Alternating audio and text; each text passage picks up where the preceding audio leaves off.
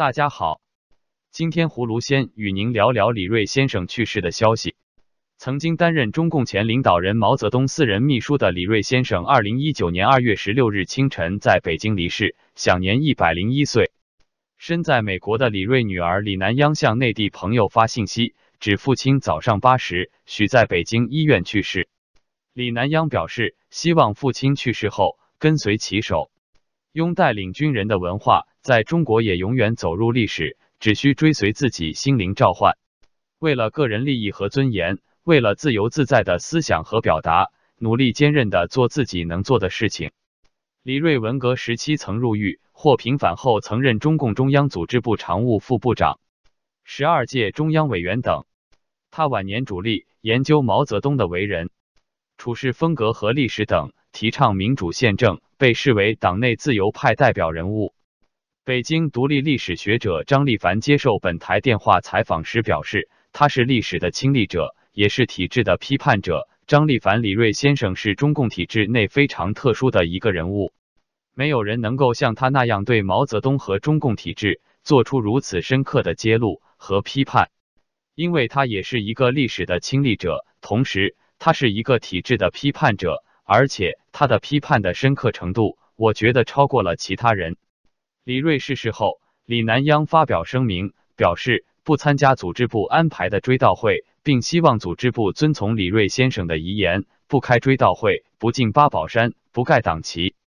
葫芦认为，李瑞先生的敢言和求真务实，在中共体制内实属罕见，代表了中国知识分子的良心。接着，葫芦与您说说中美贸易谈判的事。美国总统特朗普在本周五向媒体表示，在他看来，于当天在北京结束的第六轮美中贸易谈判进展非常顺利。他还重申，如若双方距离达成贸易协议不远，或将延长即将于三月二日到来的谈判大限。依照美国政府先前的决定，如若美中两国在谈判大限到来前无法就达成贸易协议取得共识，也并未同意延长谈判截止日期，美方将提高两千亿中国输美产品的关税税率。从百分之十升至百分之二十五，以此扩大对中国经济的影响。随着双方之间最新一轮的贸易谈判于周五落下帷幕，美国财政部长姆努钦、贸易代表莱特希泽不但与中方谈判牵头人中国副总理刘鹤等进行了为期两天的会谈，他们还在周五双方正式的谈判结束后与中国国家主席习近平会面，双方并同意在下周于华盛顿。继续正部级和副部级的谈判。另就各方目前最关心的美国是否会同意延长三月二日的谈判大限问题，特朗普再次重申了他于本周早些时候所提出的：如若双方能就美方指出的中美不公贸易关系和中方盗取美国知识产权问题很快能达成协议，他愿意将谈判期限延长。